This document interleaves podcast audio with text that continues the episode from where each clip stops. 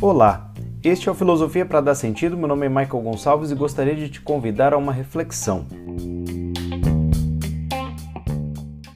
Por estes dias eu fui desafiado a falar um pouco sobre filosofia brasileira, mas como falar de filosofia brasileira né, sem pensar que o Brasil é uma invenção, que o Brasil é um lugar, é, uma, é um estado que foi sendo constituído a partir de uma determinada época e que antes de haver Brasil havia pessoas aqui que deveriam ter suas cosmovisões, deveriam ter mitologias, concepções de vida ética, noções ligadas a trabalho, estética, sobre vida, sobre morte.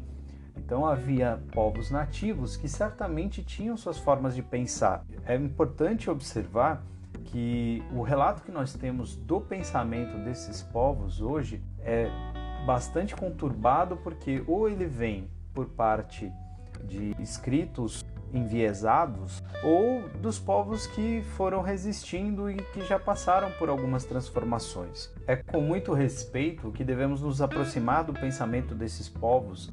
Esses povos tinham suas formas de pensar e devem sobreviver de alguma forma nas comunidades que ainda restam. Aqueles que vieram para o Brasil trouxeram suas concepções filosóficas, que em momento oportuno a gente vai discutir. A filosofia não tem uma história linear, fácil de a gente acompanhar e muita coisa se perde pela falta de registro.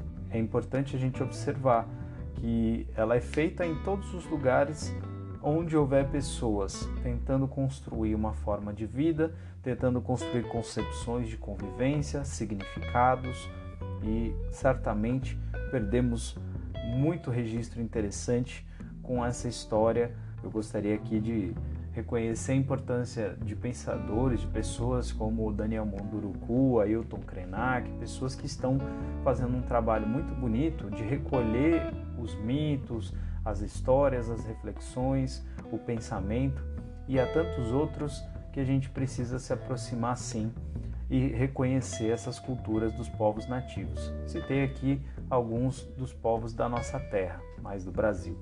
E nessa semana vou me dedicar a tentar trazer alguma reflexão sobre pensadores brasileiros. E aí, você se interessa?